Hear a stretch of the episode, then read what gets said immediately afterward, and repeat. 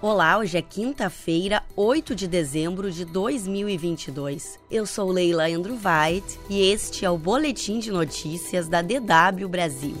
Confira nesta edição. Senado aprova a PEC da transição. Partido de Bolsonaro pede cassação de mandato de Sérgio Moro. Pacotes com ameaças a embaixadas da Ucrânia teriam saído da Alemanha.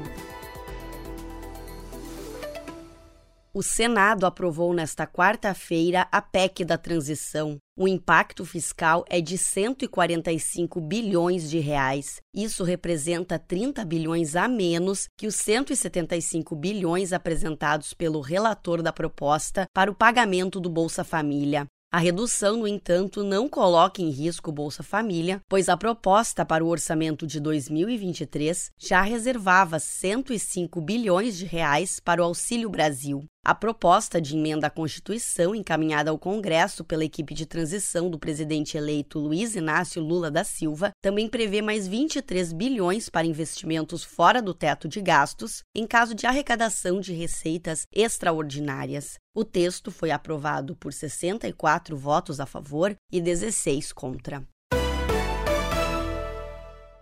O PL, partido do presidente Jair Bolsonaro, pediu na Justiça Eleitoral do Paraná a cassação do mandato do senador eleito Sérgio Moro, do União Brasil. O ex-juiz federal e ex-ministro da Justiça de Bolsonaro apoiou explicitamente o presidente no segundo turno das eleições. O PL pede a investigação de supostas irregularidades em gastos e doações da campanha de Moro. O objetivo é abrir uma brecha para a realização de uma nova eleição para o Senado no Paraná. O candidato do PL, Paulo Martins, ficou em segundo lugar na disputa de outubro. Nas redes sociais, Moro criticou a ação do PL e disse que não teme, pois sabe da lisura de sua campanha.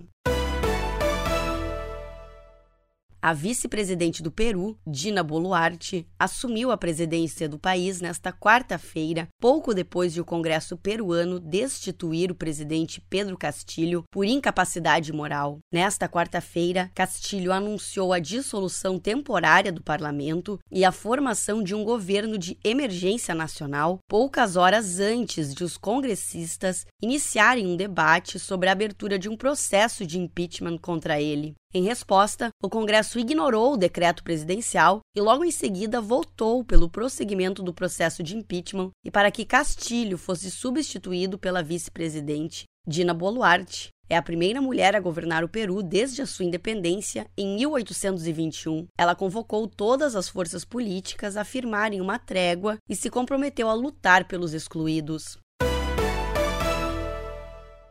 O Talibã realizou a primeira execução pública desde que retomou o poder no Afeganistão em agosto de 2021. Um porta-voz do Talibã disse nesta quarta-feira que um homem condenado por assassinato foi executado em público. O homem executado era da província de Herat e foi condenado por matar outro homem e roubar sua motocicleta e telefone celular. O crime teria ocorrido há cinco anos. O líder supremo do Talibã emitiu no mês passado um decreto determinando que os juízes aplicassem a lei islâmica estrita, que inclui execuções públicas, apedrejamentos, chibatadas e amputação de membros de ladrões. O ministro do Exterior da Ucrânia, Dmitry Kuleba, afirmou nesta quarta-feira que os 31 pacotes suspeitos ou com ameaças recebidos por missões diplomáticas ucranianas em 15 países parecem ter sido enviados da Alemanha. Na semana passada, a Ucrânia informou que pacotes sangrentos contendo óleos de animais chegaram a várias de suas representações na Europa. O Leba disse que o endereço do remetente é de uma concessionária de veículos na cidade alemã de Sindelfingen, no estado de Baden-Württemberg. Segundo ele, o envio foi feito em agências de correio sem sistema de câmeras de segurança e os criminosos tomaram cuidado para não deixar traços de DNA nos pacotes. Kuleba disse que a Ucrânia trabalha em conjunto com vários países nas investigações. Há suspeitas de que os incidentes estejam ligados à guerra na Ucrânia. Mais notícias você ouve mais tarde na segunda edição do Boletim da DW.